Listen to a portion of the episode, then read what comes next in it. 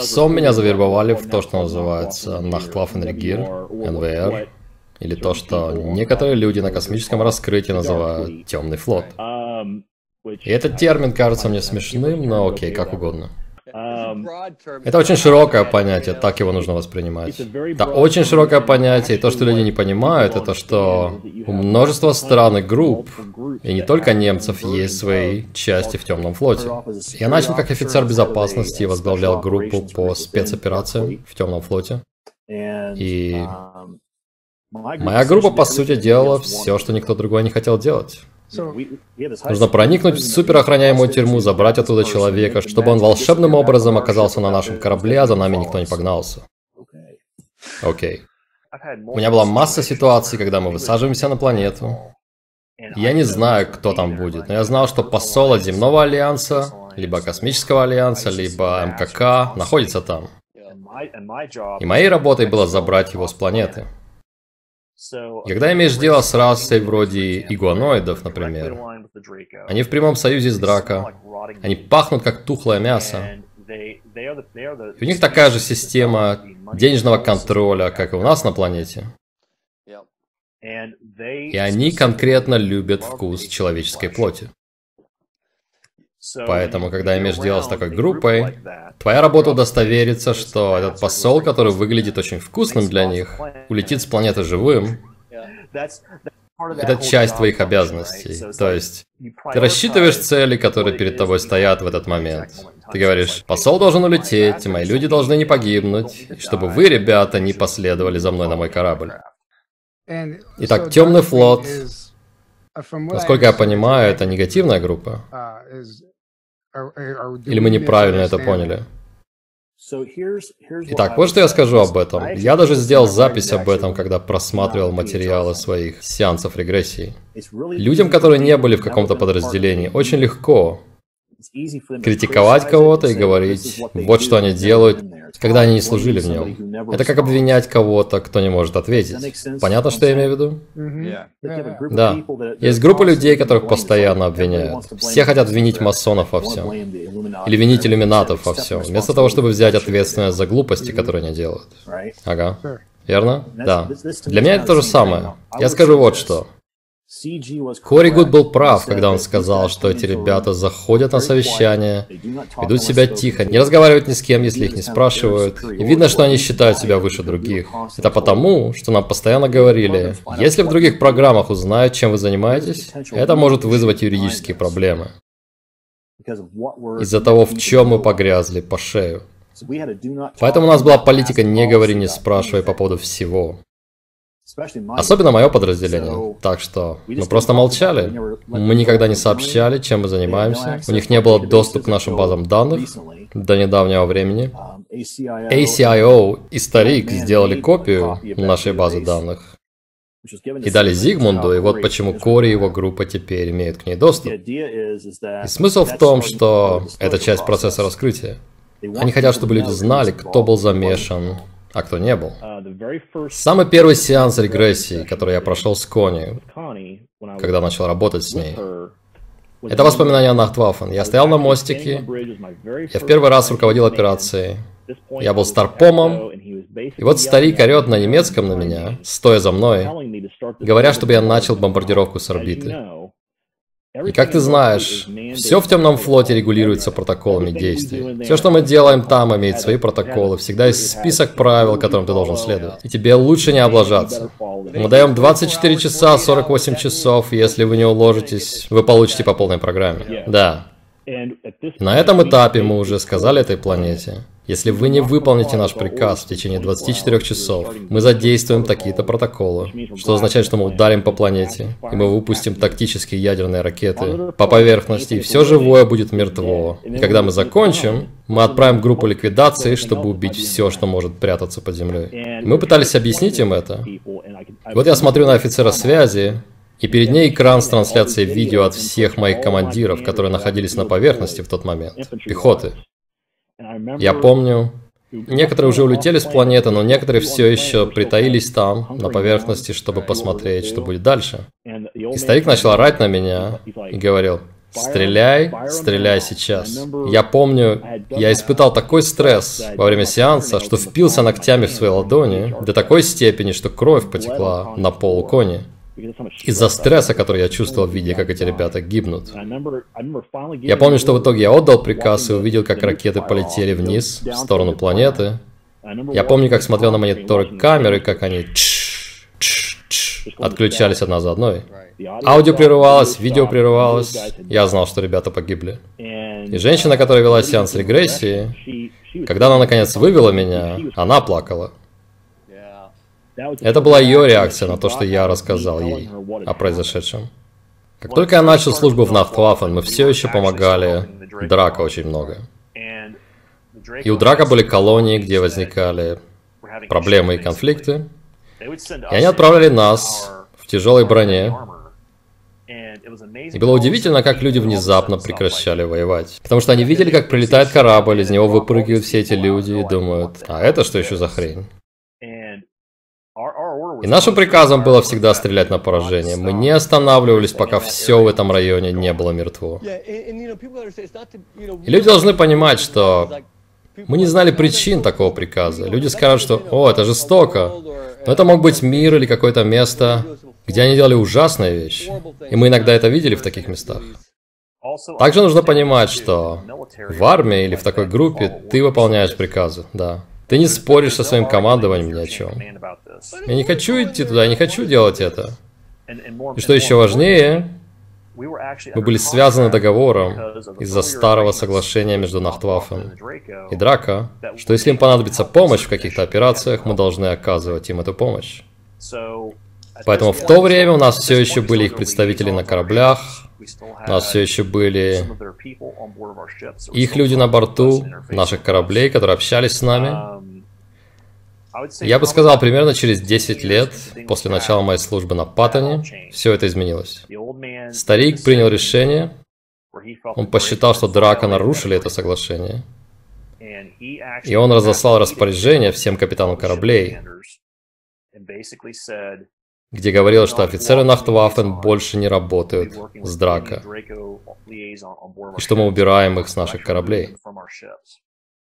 Да. И Драка оспаривали это следующие 15 лет. Потому что были пункты в этом соглашении, они считали, что у них было право, или они хотели знать, какие технологии мы используем и что мы делаем. Мы начали продвигаться дальше, и им это не понравилось. У нас также была пара кораблей, которые мониторили их. У нас были корабли в системе звезды Тубан в глубине их территории в качестве поста прослушивания, наблюдения за их системой. Мы смотрели, как их флот летает туда-сюда, и мы следили за перемещением их войск, куда они отправляют и кого, куда они телепортируются. То есть у нас были люди, которые занимались очень, очень секретным проникновением, инфильтрацией эксфильтрацией в их тюремные колонии, в их лагеря, в их колонии на других планетах. Мой знакомый, который ведет группу СКП на Facebook, был офицером разведки от Земного Альянса. И Драка поймали его, потому что он был там и общался с лилианами, пытаясь найти лекарство от черной жижи, с нанитами, о котором мы можем поговорить как-нибудь. Да-да-да, однозначно. От нее есть лекарство, но она обычно убивает и самого носителя. И у многих людей она есть, кстати. Я, к сожалению, узнал, что мы были в 20%, которые ушли из Темного флота, но остальные ребята, похоже, должны были пить ее, эту черную жижу. Они должны были ассимилировать ее, да. Они должны были ассимилировать ее. Но если смотреть с более широкой перспективы, кстати, Опять же, как я сказал, людям очень легко выносить суждение о группе, которая никогда не сможет ответить. Да. И, к сожалению, Кори это сделал. Он никогда не служил в темном флоте. Итак, в темном флоте есть рептилии, и ты работал с ними вместе. Когда я только начал служить на Паттоне, да. У нас были драка на борту корабля, как аташе и как советники. Даже когда я перешел на Франклин и стал капитаном там, у нас на борту были также их атташе и советники. Но вот что произошло. Итак, Одним из правил, которое прописано для капитанов Темного флота, в котором я был, это что прерогативой капитана является решать, что происходит на его корабле. Понятно? Да. Но угадайте, какое первое решение я принял? Убрать этих гребаных ящериц с моего корабля. Я не хотел видеть их там. Нет? До свидания. Я делаю секретную операцию, я не хочу, чтобы вы болтались на моем корабле. Если вы не с Земли, вам здесь не место. Во время твоей службы в темном флоте, как ты уволился из темного флота? Я не увольнялся из темного флота, мы дезертировали из темного флота. А, понятно. И произошло следующее. Драка начали вести переговоры с Триумвиратом. Триумвиратом, то есть Советом директоров? Да, Высшим Советом МКК. Они пошли за спиной Темного флота напрямую к Триумвирату и сказали, они отправили послов и сказали, принимайте наши условия, или мы начнем менять уже достигнутые договоренности. И по сути, Советом КК поставил ультиматум старику. Вот какой у вас выбор. В темном флоте рабство будет по-прежнему приниматься, как обычная практика, Весь наш офицерский корпус будет принимать черную жижу внутрь, или придется сделать какой-то другой выбор. И вот что я постоянно рассказываю людям. Старик научил меня и других вот чему. Если ты идешь в бой, ты никогда не должен идти туда, не будучи на 3-5 шагов впереди противника. Никогда. Поэтому, когда МКК отдал нам этот выбор, они не знали, что люди, которые создавали Альянс, и эта женщина Фелисити, уже очень много общалась со мной и стариком до этого.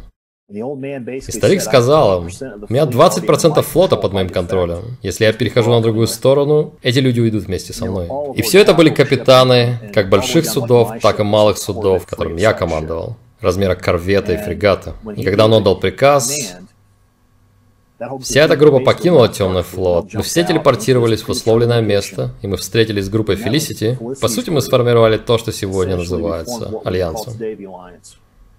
То есть Альянс — это отколовшаяся группа, это смесь нескольких разных групп, ясно.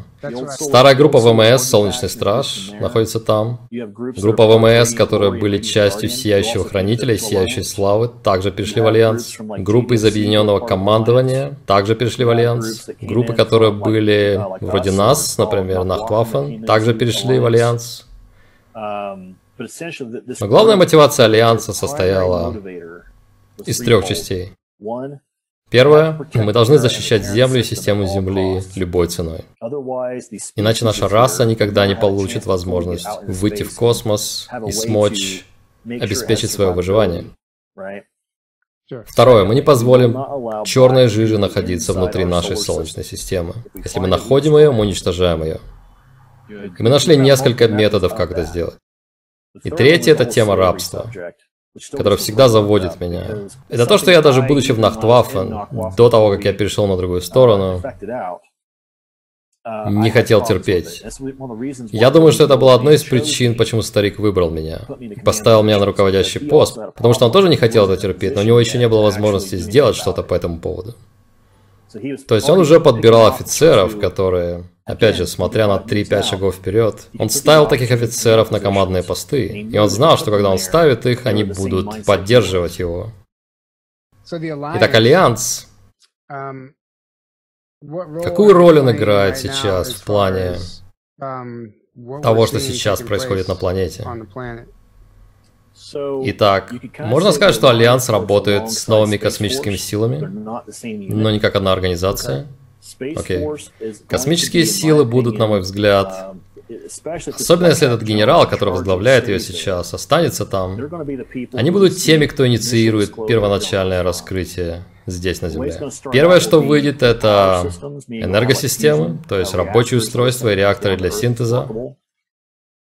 Второе, что мы увидим, это медицинская техника. Они уже начали это, кстати. Если вы посмотрите интервью, которое мы делали с Еленой, Foxconn?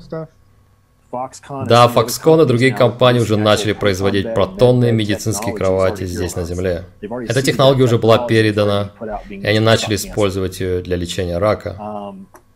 Это еще не настоящая медкровать, но это уже из той же серии. Еще одна вещь, которую нужно назвать. Третье это то, что появится усовершенствование и улучшение того, какие технологии используются здесь. Например, летающие аппараты, воздушные аппараты и меньше того, что ездит по дорогам. То, как мы производим еду, то, как мы выращиваем еду. Все эти технологии начнут появляться, и все скажут, откуда все это взялось. Но оно взялось оттуда. Они выращивают еду там уже десятки лет. То есть они выращивают и используют репликаторы в зависимости от того, какой это корабль.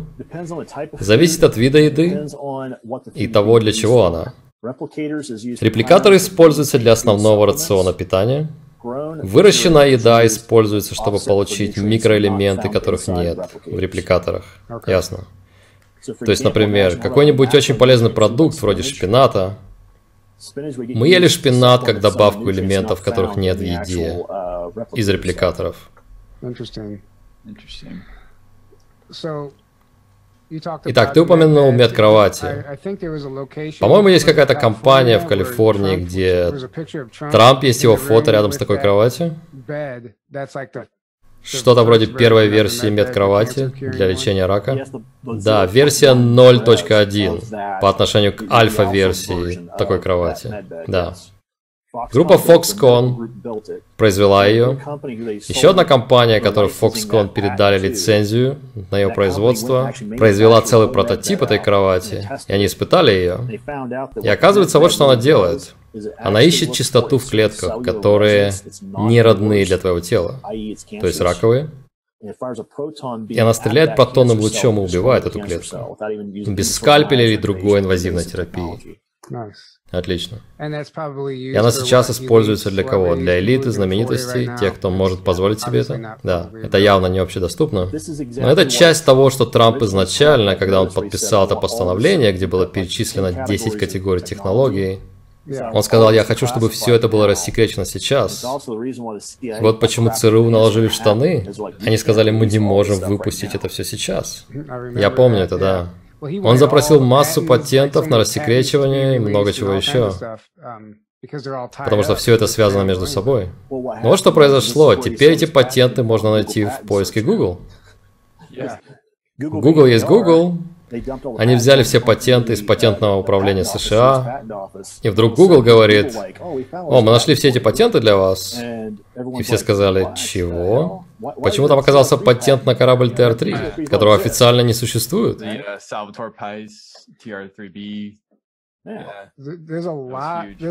Да, их там много, и многие строят догадки, люди не могут понять, почему они стали теперь общедоступны. И некоторые из них выглядят как будто они не полные. Но вот причина, почему это произошло. Это патенты, которые патентное управление США называло патентами особого доступа секретности. То есть для военных США и для разведведомств. Но Google все равно откуда они. Они просто выкинули эти патенты в свой поисковик. Интересно. Да здравствует Google, да? Ага. Они сказали, нам все равно откуда это, но вот смотрите. Ты как-то говорил, что есть фото, где Трамп подписывает закон о учреждении космического командования или что-то, и рядом стоит два человека, это... Что это лирианский командующий? Один лирианин, а другой плеядянец, ну да. Я видел это фото, и они выглядят как люди. Но они должны выглядеть как люди. Конечно. Ты можешь объяснить зрителям, как ты узнал, что это лирианин и плеядянец?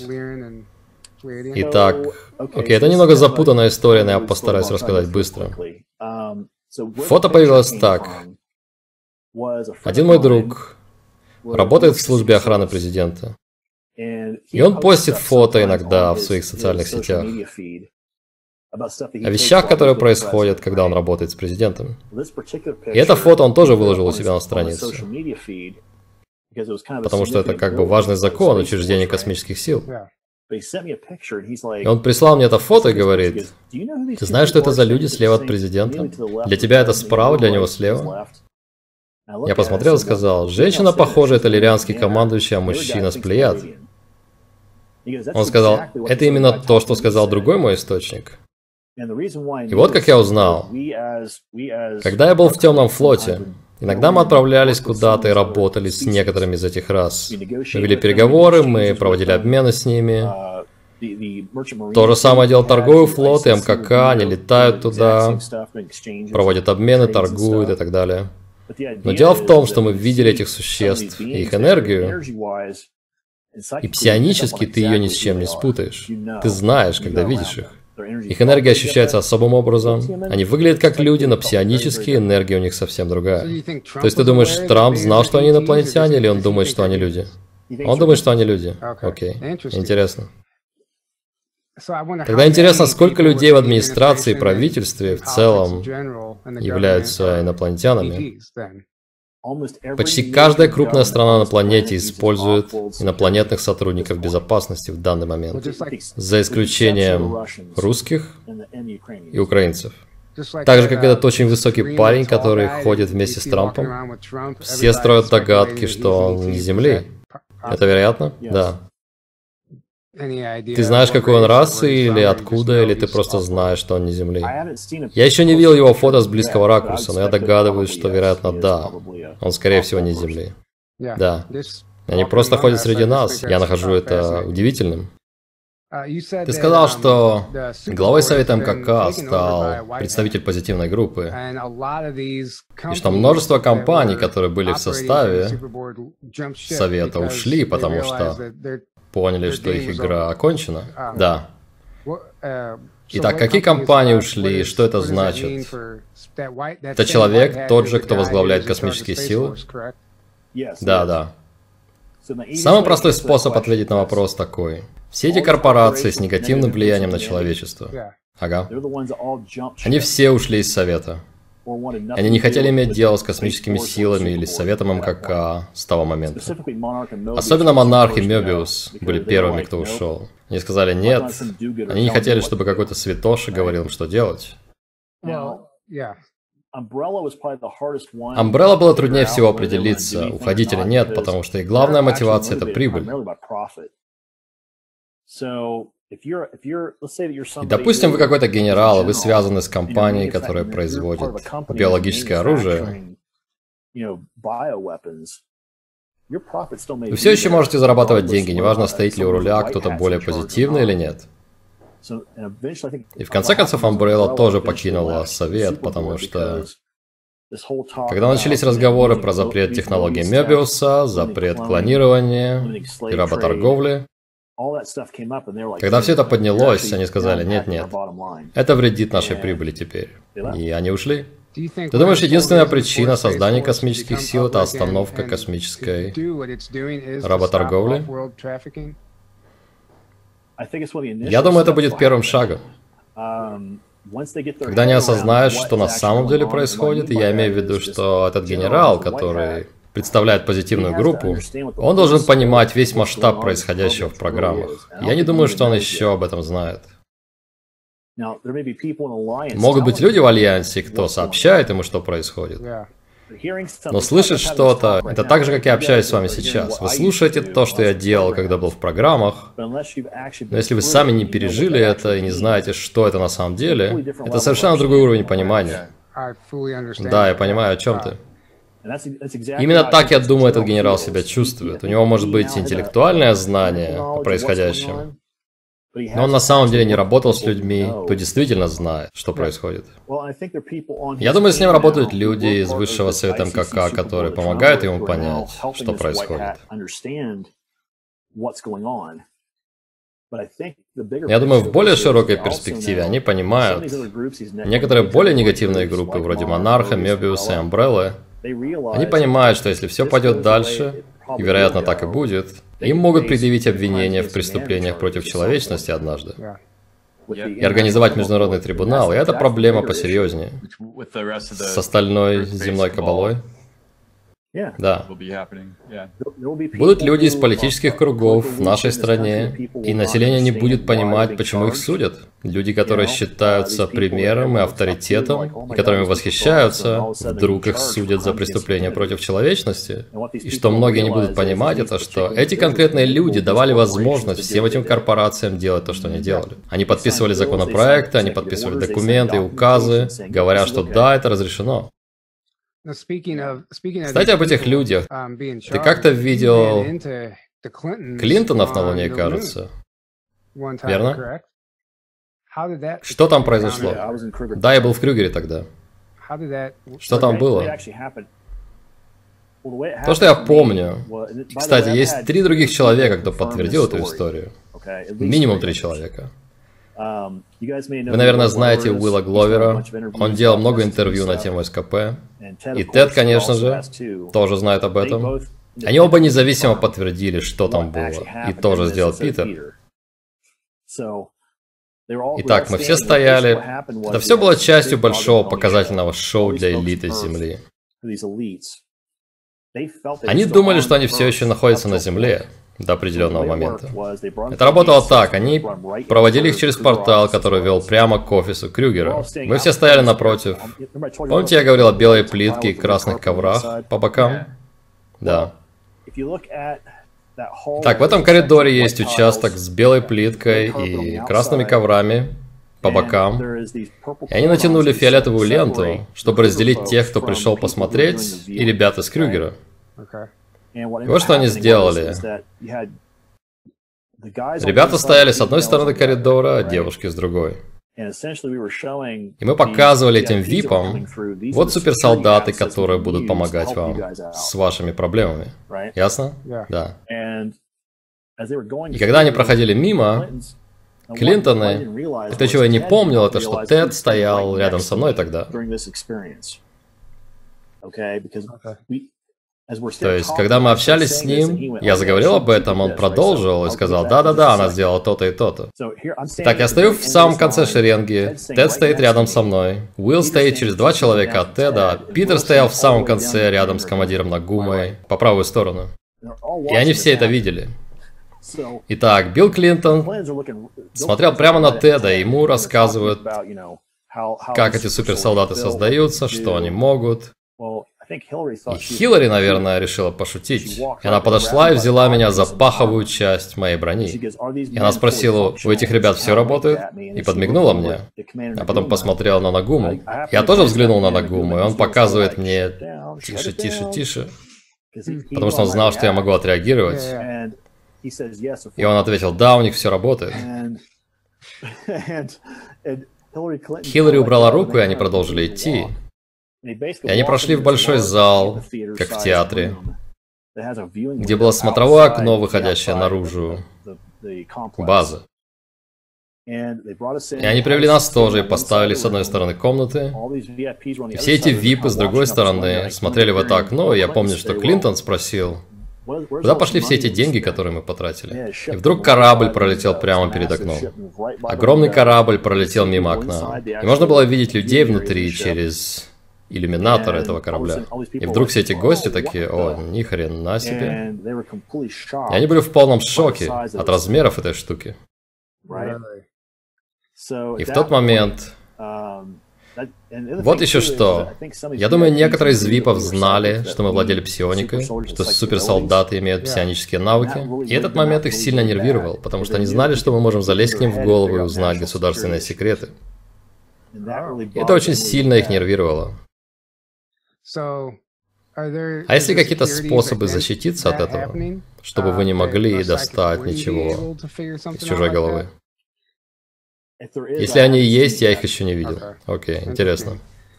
Um, Вау.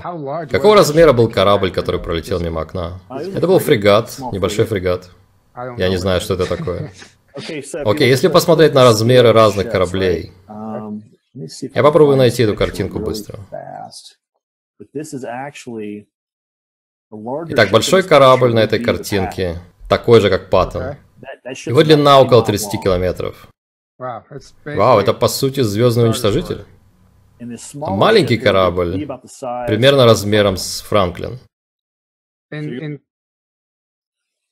И это примерно от 5 до 8 километров в этом диапазоне. Это все равно очень много по сравнению с тем, к чему мы привыкли. Они выглядели в точности как в Звездных войнах. Да? Это очень интересно. Фрегат, кстати, меньше Франклина. То есть он где-то две трети размера Франклина, то есть примерно 2-4 километра в длину. И это то, что пролетело мимо того окна. Да, но это все равно впечатляет, если ты никогда такого не видел.